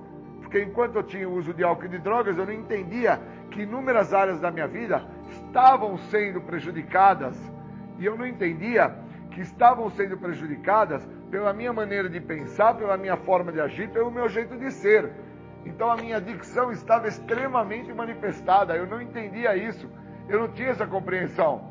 Que eu tinha um problema, um problema muito maior do que o uso de álcool e de drogas, que algumas pessoas falavam que tudo que acontecia na minha vida é porque eu bebia e porque eu tomava droga na veia, porque eu fumava crack, porque eu bebia pinga, porque eu cheirava pó, eu fumava maconha, e eu ficava escutando as pessoas falar isso, e eu começava a acreditar nisso. E eu não via que eu era amigo de maluco, eu era amigo de esquizofrênico, eu era amigo de vagabundo, eu era amigo de preguiçoso, eu era amigo de cara que não queria lidar com a verdade, com o corpo que tinha, com a cor do cabelo que tinha, com o tamanho do pé que o cara tinha, que o cara não gostava do pinto dele, o cara não gostava da bunda dele, o cara não gostava do pai dele, da mãe dele, o cara não gostava das pessoas que viviam ao lado dele, que o cara tinha inveja e ciúmes da irmã, do primo, do tio. O meu problema era muito maior, porque somente agora é que eu me dou conta do tamanho do meu problema e entendo a gravidade do meu problema, porque será mesmo que eu tenho isso? Eu tenho, lógico que eu tenho. E onde mostra que eu tenho isso, cara? Dentro dos problemas que eu acabei por trazer para mim sem o uso de álcool e de droga, que são problemas que me comprometeu na minha saúde, me comprometeu na minha família, me comprometeu no meu trabalho, me comprometeu nos meus relacionamentos. Eu passo a me relacionar com pessoas sempre abaixo da possibilidade desta pessoa falar para mim o que eu preciso fazer. Enquanto eu me relaciono com pessoas que elas não vão ter consigo o poder de me mostrar quem eu estou sendo, obviamente eu tenho um problema, porque eu não vou deixar de ser aquilo que eu estou sendo, porque as pessoas a quais eu me relaciono são sempre pessoas que têm uma probabilidade muito menor do que aquela que eu apresento. Então eu me vejo sempre muito melhor do que elas. E na verdade, eu sou pior do que essas coitadas. Porque essas já estão comprometidas neurologicamente, psiquicamente, comportalmente, socialmente.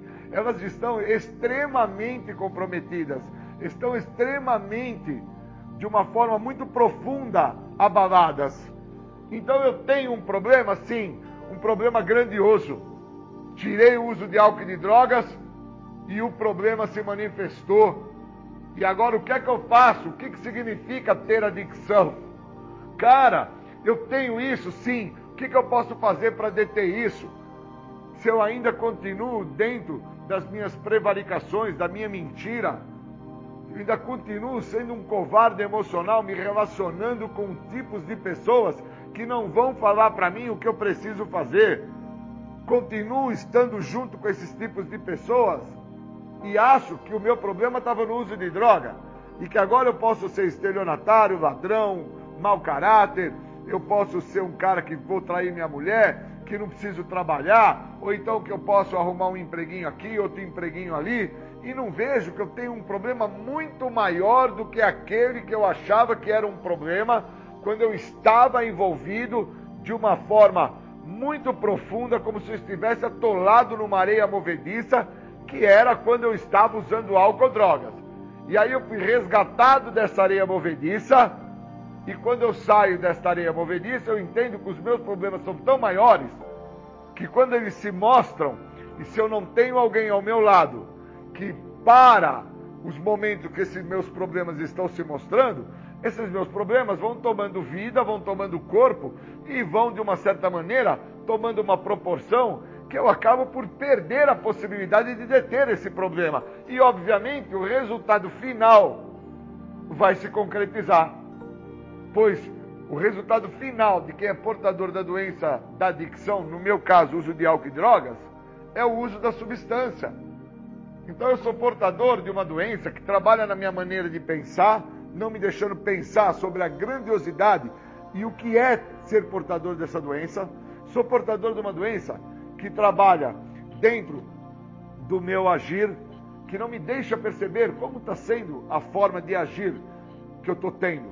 Cúmplice, conivente, imprudente, incoerente, participativa, junto de pessoas que estão numa condição e num grau de loucura muito pior do que o meu.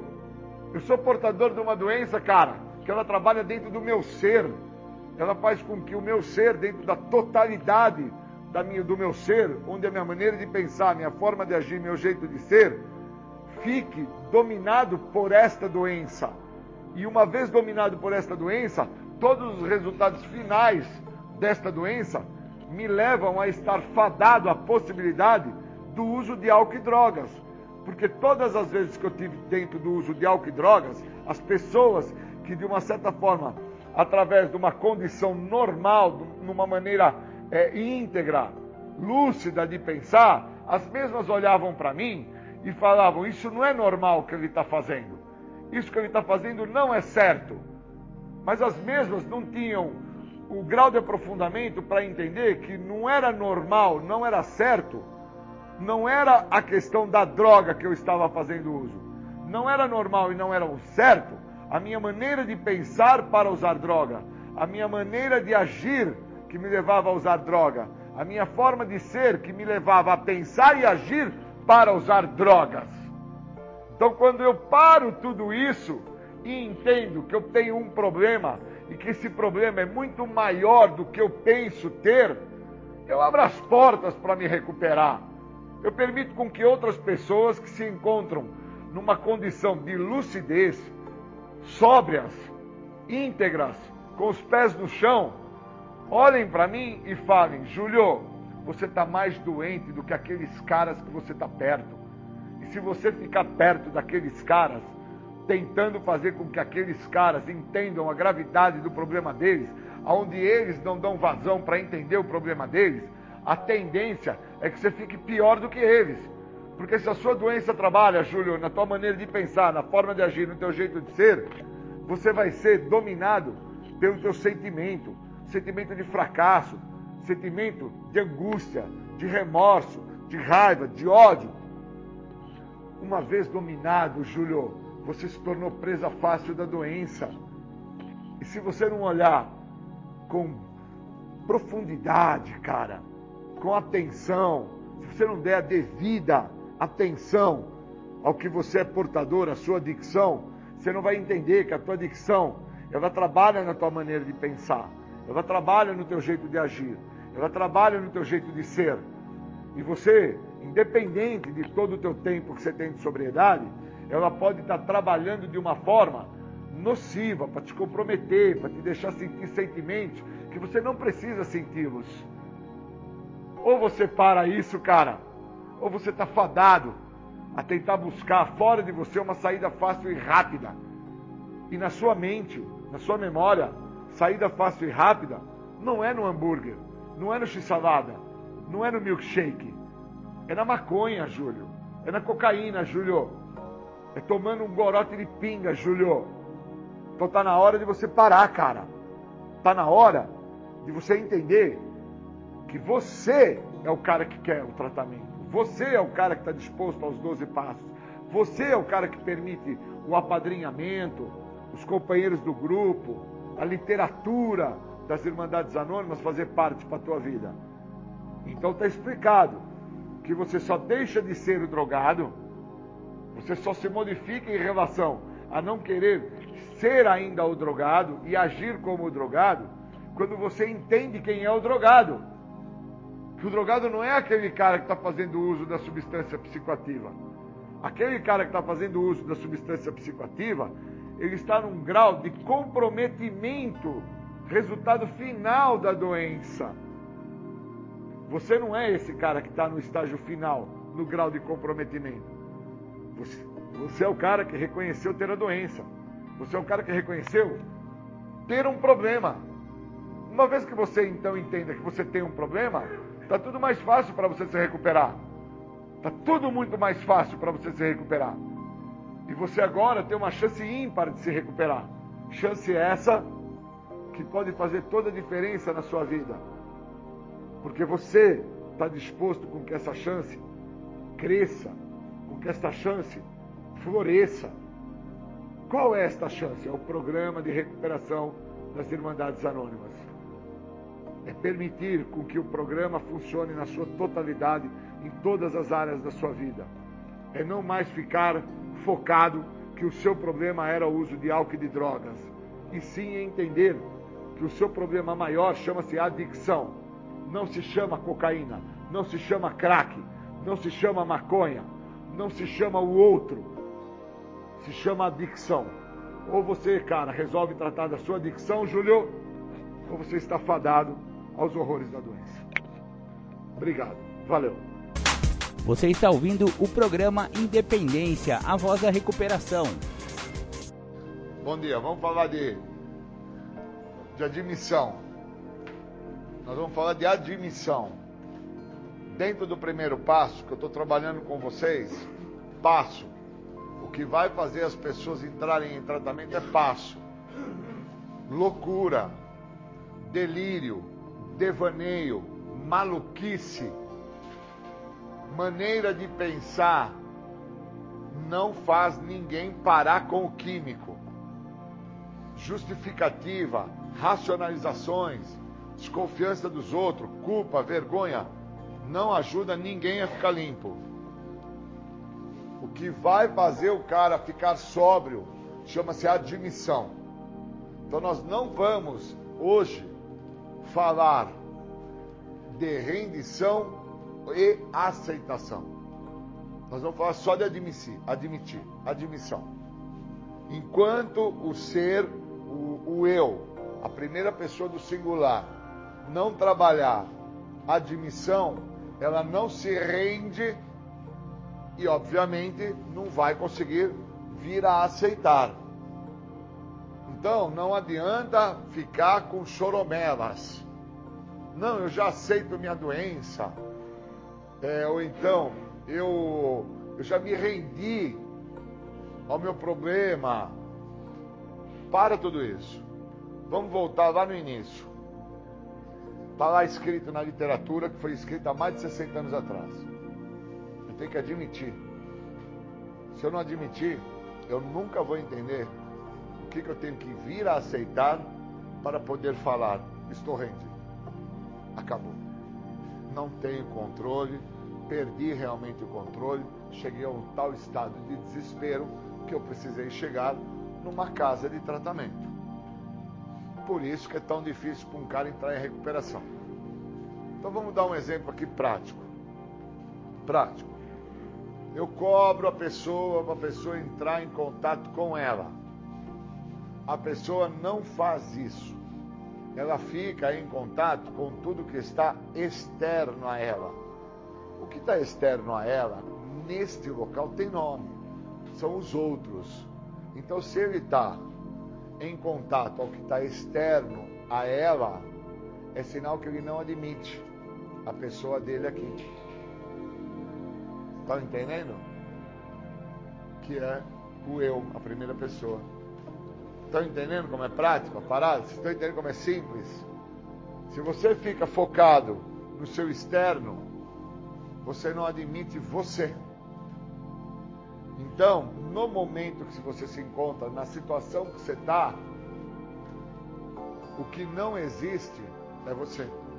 O que você não admite que precise, precisaria existir no momento para você entender o que está te acontecendo, você também não o faz.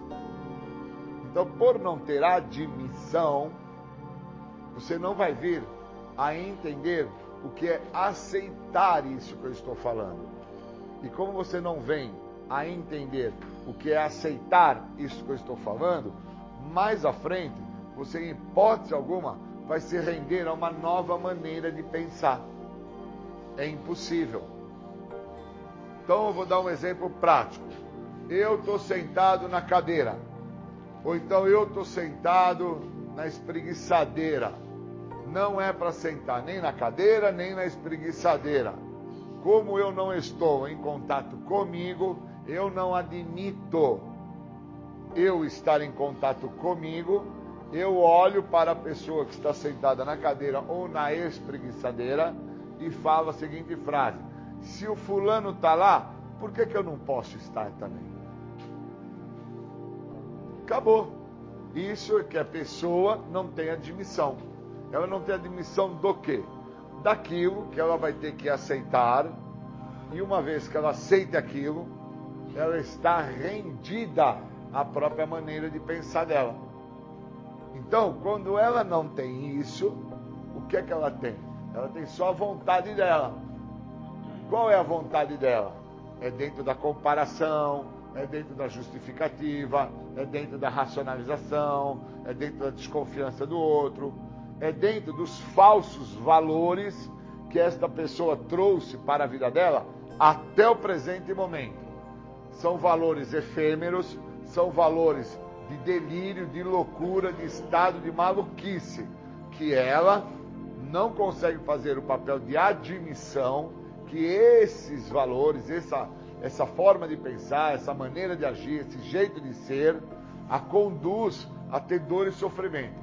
Então não dá para você tentar construir um mecanismo de defesa dentro daquilo que você não admite. Então, o outro está sentado na cadeira, o outro está sentado na espreguiçadeira. Quem tem que admitir para si mesmo que eu não posso me comparar a ele, que eu não posso agir da maneira dele, sou eu. E quando eu não faço isso, eu estou ausente, eu estou distante, eu estou longe da pessoa que precisa admitir que é a própria pessoa. Então eu estou aonde? Eu estou vinculado ao que não faz jus, não pertence a minha pessoa. Então, se eu estou desta maneira vinculado ao que não faz jus, ao que não pertence à minha pessoa, eu estou onde? Eu estou no outro. Eu estou vinculado com quem? Com o outro. Eu estou olhando para quem? Para o outro. Quem é que eu não olho? Para a minha própria pessoa. Se eu não olho para a minha própria pessoa, eu nunca vou admitir aonde eu cheguei. E o problema não é aonde eu me encontro, é aonde eu cheguei que eu tenho que admitir. Essa é a diferença. O que me compromete e o que me impede de lidar com a sociedade como um todo, de lidar com as minhas responsabilidades, de lidar com o que eu causei para minha pessoa, é a minha falta de admissão. Não tem a ver com rendição e não tem a ver com aceitação. Tem a ver com a minha falta de admissão.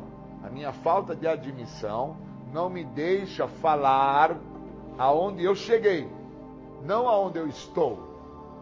Eu poderia estar agora no Play Center, eu poderia estar agora num parque de diversão, eu poderia estar agora no Hop Hard, eu poderia estar na orla da praia. E o estar na orla da praia ou num parque não define aonde eu cheguei. Eu preciso entender, dentro da minha trajetória, onde é que eu cheguei. Para que eu venha a entender isso, eu preciso admitir isso. Enquanto eu não tenho esse grau de admissão ao nível mais profundo, eu não entro em recuperação. Impossível. É, descabido até. Então a pessoa, ela quer sim obter o benefício a qual o programa oferece, mas sem fazer esforço algum. E a literatura fala disso.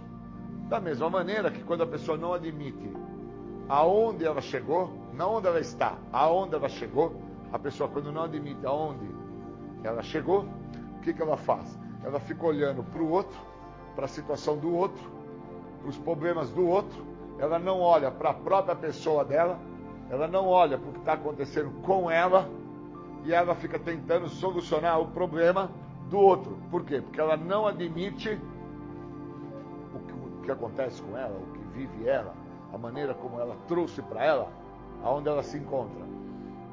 Então, o problema maior da admissão tá que as pessoas confundem entre admitir, me render e aceitar.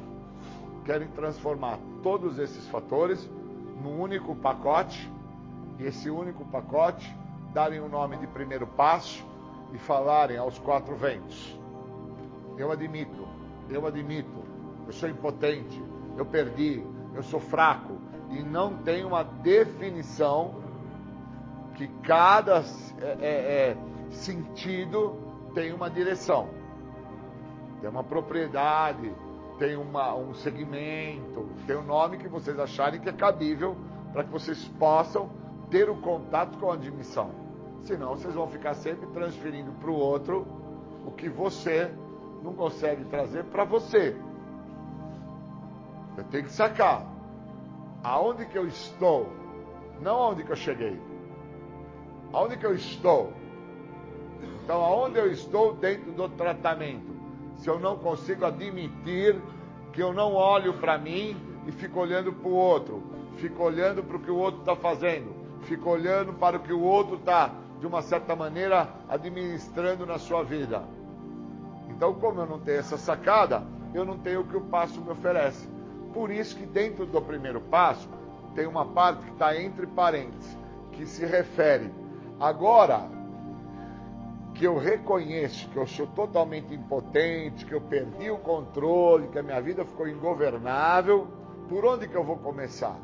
Olha que interessante, depois de todo esse reconhecimento, é que o próprio passo, a própria escrita, ela faz uma narrativa. Por onde que eu vou começar? E ela coloca entre parênteses. Começamos por pedir ajuda. É aí que entra o outro. O outro só entra aí. O outro não entra antes disso. Então, como eu não tenho esse entendimento, eu fico sem a condição de admissão, eu fico sem a oportunidade que o programa me oferece para que eu entenda o que eu tenho que admitir, uma vez que eu esteja por admitir aquilo, eu abro as portas para o tratamento, abrindo as portas para o tratamento, eu tomo contato com o que eu vou ter que aceitar, e aí após eu aceitar o que eu tive que tomar contato, que é muito da minha maneira de pensar, que eu tive que admitir que a minha maneira de pensar é uma merda. Eu tive que tomar contato com a minha forma de agir, porque eu tive que aceitar que a minha forma de agir é uma merda. Eu tive que tomar contato com o meu egocentrismo e tive que aceitar que o meu egocentrismo sempre me fez chegar ao buraco, ao estado de desespero, porque eu sempre quis as coisas da minha maneira, sempre acreditei que da minha forma era o certo. Então, quando eu chego nesse ponto de aprofundamento em relação ao aceitar, eu então aí estou pronto para me render. E aí eu vou me render à maneira de pensar ao que o outro tem a me oferecer. Por isso que depois de ver a minha impotência, a minha perda de controle, a minha ingovernabilidade está entre parentes. Agora começamos por pedir ajuda. E isso está entre parentes porque é nesse momento que eu estou totalmente rendido e aceito a ajuda do outro.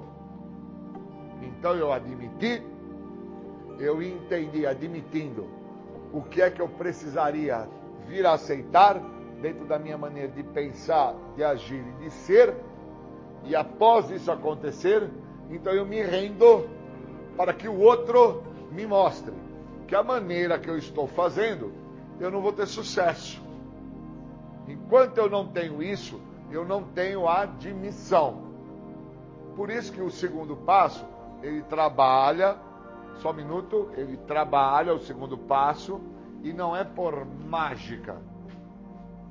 Então, no próprio segundo passo, tem uma frase que diz: Alguns de nós vão passar por este passo despercebidamente, para perceberem lá na frente que passaram sem perceber o que o passo mostra, o que o passo ensina, o que o passo faz de sugestão. Então, quando eu passo despercebido pelo primeiro passo, sem entender o que, que eu tenho que admitir, o que é que eu vou ter que aceitar, para depois eu entender que eu estou totalmente rendido a isso que eu tenho que aceitar, para que assim eu entenda por qual motivo eu tive que pedir ajuda ao outro e a partir daí eu estar com base, uma base sólida de primeiro passo. Eu estou realmente dentro do que o programa me oferece. Porque só a partir daí é que o segundo passo vai ter ação. Porque é um passo que ele não trabalha por mágica, o segundo passo. E muitos vão passar despercebido. E o passar despercebido é o que no segundo passo diz. Quando fala na própria literatura uma frase que diz assim: falamos e ouvimos os outros e eles nos mostram os que está funcionando para eles. Não é automático. Quer dizer que nada vai funcionar automaticamente. Então, já desde o primeiro momento, no primeiro passo, o fator de admissão tem que vir em primeiro plano, em primeiro lugar, é o primeiro passo que eu vou dar, é a minha admissão. Se você vai conseguir mais à frente, após admitir realmente que você tem um problema e que esse problema você vai ter que aceitar, isso lá na frente, mais à frente, não sabe, não sei o quanto te falar, porque a doença ela difere de indivíduo para indivíduo. Da mesma maneira que o tratamento também difere de indivíduo para indivíduo. Às vezes você pergunta para um paciente assim, para um amigo, para um colega, para uma pessoa, você chega para ele e pergunta: escuta, você sabe ao que se refere o primeiro passo? E ele fala: se refere à minha impotência. E você entende o que se refere o segundo passo? E ele vai falar para você: ah, o segundo passo se refere à sanidade. E você sabe o que se refere o terceiro passo? E aí ele vai falar: a minha entrega. E ele não vai, na realidade, ter se aprofundado dentro do que a narrativa do passo oferece para ele. Ele somente pegou algo que é superficial e fácil de repetir, que é fácil de memorizar, que as próprias pessoas à sua volta falam esse tipo de chavão o tempo todo e não entendem a propriedade, o aprofundamento que o passo traz para você. Então, quando eu estou falando em admissão, eu não estou falando que eu estou rendido, que eu já aceitei, que eu sou fraco. Eu estou falando especificamente em você admitir. Só. Só admitir. Cara, não é aonde eu me encontro. É como é que eu fiz para chegar onde eu me encontro. Eu preciso admitir isso. Não é onde eu me encontro. Eu podia me encontrar agora, muito bem, no shopping center, no parque de diversão, numa orla da praia. Eu podia me encontrar muito bem ali. Eu preciso entender como é que eu fiz para chegar nesse shopping. Como é que eu fiz para chegar. E para isso eu preciso admitir essa trajetória. E o melhor local que tem para me admitir essa trajetória é o centro de tratamento.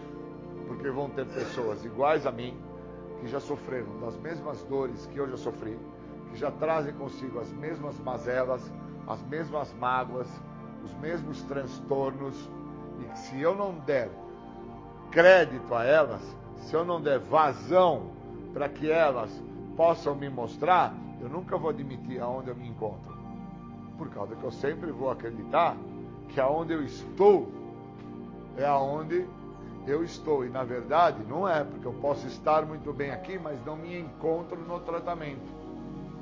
Eu posso estar aqui com vocês agora, mas não me encontro dentro do que o tratamento oferece.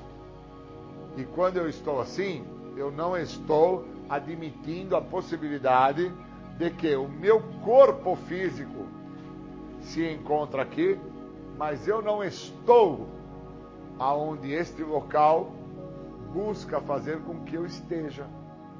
Então eu estou em qualquer outro local, fora de mim.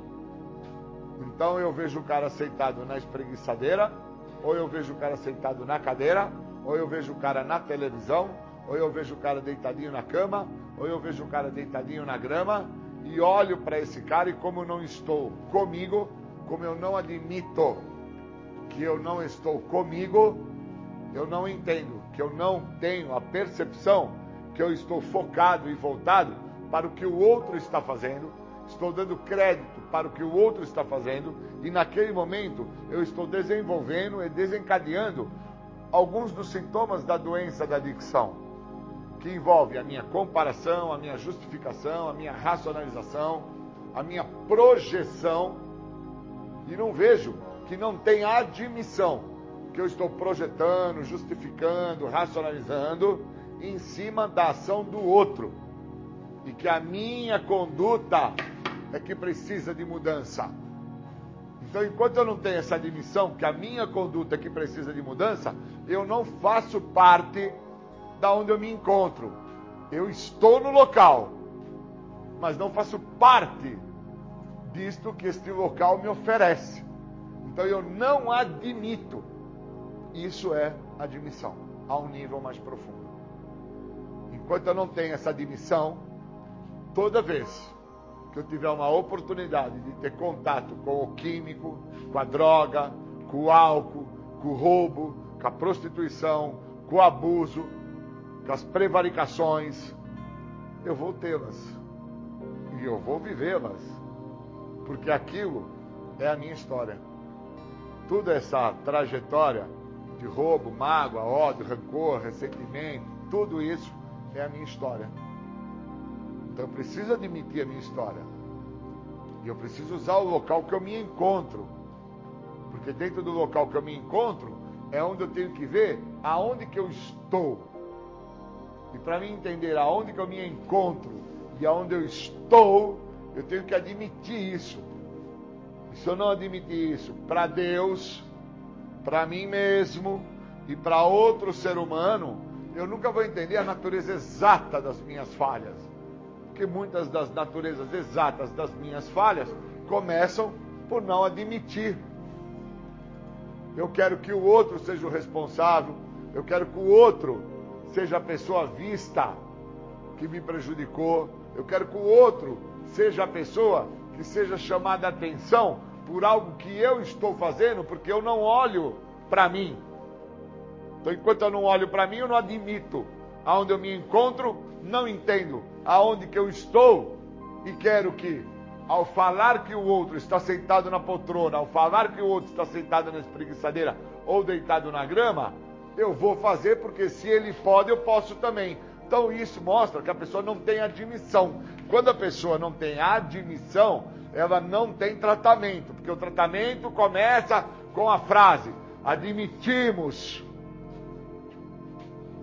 E como tá, toda a literatura foi escrita no verbo do passado, no éramos, para ser lido no verbo do presente, no hoje, para ser praticado no verbo do futuro. Toda a nossa literatura foi escrita assim.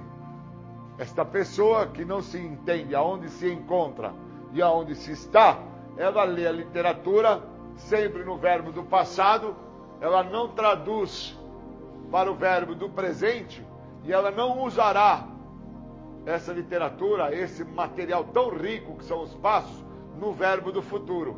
Então ela fica ainda presa à maneira de pensar dela, aonde ela entende que ela era impotente, ela não entende que ela é no hoje. Então ela continua trazendo dentro da escrita de um verbo do passado que eu admitia que eu era impotente e que a minha vida tinha, não está. E a vida dessa pessoa, ela está. A vida da pessoa se encontra ingovernável. Isso é admissão. Então, enquanto eu não tenho isso, eu fico fazendo a transferência, que é um dos sintomas da doença, que está escrito dentro do primeiro passo, pondo a responsabilidade, já que eu estou infringindo a primeira regra para comigo mesmo, que seria a admissão da minha pessoa para mim mesmo, para com Deus e para com outro ser humano, da natureza exata da minha falha, que aí envolve os pecados capitais, a minha presunção, a minha arrogância, a minha soberba, minha maneira de pensar, meu jeito de agir, minha forma na totalidade aonde eu me encontro. Olha que interessante. Dentro da projeção que eu faço. Já que o outro está fazendo, por que, que eu não posso fazer? E eu não entendo que eu não estou vivendo no presente momento, no hoje. Eu ainda estou preso no verbo do passado, que eu era não que eu sou, no verbo do presente agora. Eu estou. Eu estou lá preso no verbo do passado. Então, enquanto eu estou assim, obviamente, quando eu me encontrar no caminho dele, no hoje, uma cocaína, um crack, uma maconha, uma questão de prostituição, de abuso, tudo que ele encontrar, ele vai fazer uso no momento presente. Porque ele traz uma narrativa que não é saudável ele traz uma narrativa do passado. Eu era impotente, agora eu não sou mais.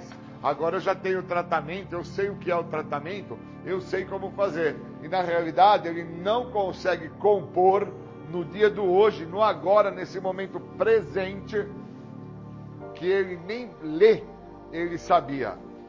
Por causa que ele olhava a literatura, ele lia lá o que estava escrito, admito que eu era, admito que fomos, tal e não conseguiu perceber que toda a literatura inteira, o livro inteiro, ele está escrito no verbo do passado, para ser lido no verbo do presente, para a pessoa tentar ter a possibilidade de viver no verbo do futuro, que seria na prática do que o programa oferece. Enquanto eu não fizer esse entendimento, eu não vou ter a admissão a um nível mais profundo, eu nunca vou entender que eu transfiro, eu projeto, eu deposito ao outro a responsabilidade que tinha que ser minha, eu tento colocar a culpa em cima do outro sobre o que eu estou cometendo de errado, aonde eu estou tomando como base a ação do outro. Então, se o outro erra, eu erro também. Se o outro está comendo cocô, eu vou comer também. Se o outro pula da ponta, eu vou pular também. Se o outro pega um martelo e bate um prego no dedo, eu vou bater também. Então, enquanto eu estou nessa conduta leviana, chula, miserável, eu não estou dentro do que o programa me oferece no local onde eu me encontro. Não aonde eu estou, mas no local que eu me encontro. Porque aonde você está Você deveria já estar por entendido que você não está dentro do que o local onde você se encontra te oferece. Que o local onde você, se, onde você no momento está te oferece é a libertação da adicção ativa. O segredo que tanto te escapou. E esse segredo que tanto te escapou não foi você parar de usar álcool e droga. Porque a coisa que você mais ouviu dos seus pais, dos seus familiares, dos seus responsáveis, era para que você não usasse nem álcool nem droga. Que álcool e droga é um veneno na vida de qualquer ser humano. Agora, dentro da doença da adicção, que é onde esse local que você se encontra está tentando trabalhar você, para que você se liberte de algo que escapou nas suas mãos, entre os dedos, como fala na literatura, que é dentro da sua maneira de pensar, no seu jeito de agir, da tua forma de ser. Então imagina, o cara está sofrendo da doença da adicção, o cara está pastando dentro da doença da adicção, pois ele se encontra no local, mas ele não está no local. Ele está dentro do que a doença oferece para ele, que é os sintomas da justificativa, da racionalização, da desconfiança dos outros, da projeção, aonde ele põe culpa no outro, ele põe culpa nos seus responsáveis, ele põe culpa nos seus educadores, ele põe culpa no local onde ele se encontra, mas ele não consegue pôr culpa aonde ele está.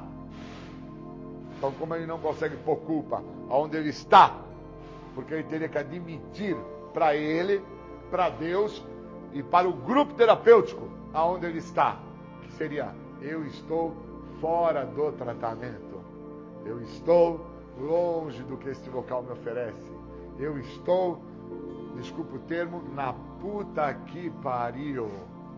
Menos dentro da proposta da recuperação deste local. Então, enquanto ele não tem estabilidade de interpretação sobre o que é admissão, ele não consegue deter a doença da adicção. Porque a doença da adicção, ela não é a cocaína, o crack, a maconha ou a pinga. Ela não é a cadeia. Ela não é você ter sido colocado para fora da tua família. Ela não é o teu estado de paranoia, de psicose, o seu estado do teu psique totalmente corrompido. A doença da adicção, ela está dentro da tua maneira de pensar, da tua forma de agir e do teu jeito de ser. Se você não admite isso aqui, no local onde você se encontra, onde você está? Você não está. Porque o local, que no caso é o melhor local do mundo para que eu tenha que admitir a minha doença, é junto aos meus iguais. As pessoas que já sofreram as mesmas dores que a minha, que trazem as mesmas mazelas que a minha, que trazem os mesmos ressentimentos que os meus, que trazem as mesmas euforias que as minhas. E aí que tem que estar a minha admissão. Se eu não tenho isso, como é que eu vou me tratar da doença da adicção? Acreditando que ficar sem usar droga, eu estou em tratamento? Que ficar sem beber, eu estou em tratamento? que ficar olhando o que o outro está fazendo, eu estou em tratamento, ou que transferindo ao outro que o que eu estou fazendo de errado no momento do hoje, do agora, onde eu me encontro, eu estou fazendo porque ele também faz. E eu não admito a minha total inabilidade de lidar com a vida. Se eu achar que tratamento é isso, realmente eu estou mais comprometido do que eu achava que eu estava. E aí eu começo até a ter que colocar minhas barbas de molho, porque gato escaldado tem medo de água fria. Então esses termos populares, eles se encaixam muito bem agora. Se eu achar que estar em tratamento é estar sem a verdadeira admissão do meu problema e que o meu problema ele se mostra muitas das vezes nessa transferência que eu faço. Se eu achar isso, eu estou na rota de colisão. Eu só não estou usando porque no local que eu me encontro, que é dentro desse espaço de saúde, aqui não tem para usar. Mas quando você sair daqui, você vai ter que viver 110%. Tudo que eu estou trazendo para você. 110%, não é 100%, é 110%. Porque somente 100% não é o suficiente para uma pessoa não voltar a usar álcool e droga. Pois o que mantém ela dentro da questão do uso de álcool e droga é a sua falta de admissão sobre quem ela é. Então esse é o processo da admissão ao nível mais profundo. Nós vamos tirar dúvidas.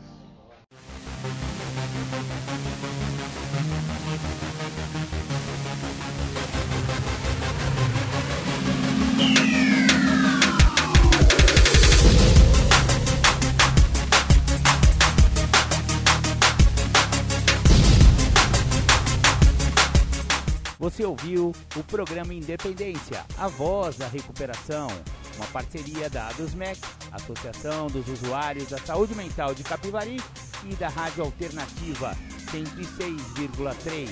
Até domingo que vem, com mais informações a respeito de dependência química e alcoolismo. Obrigado, até mais!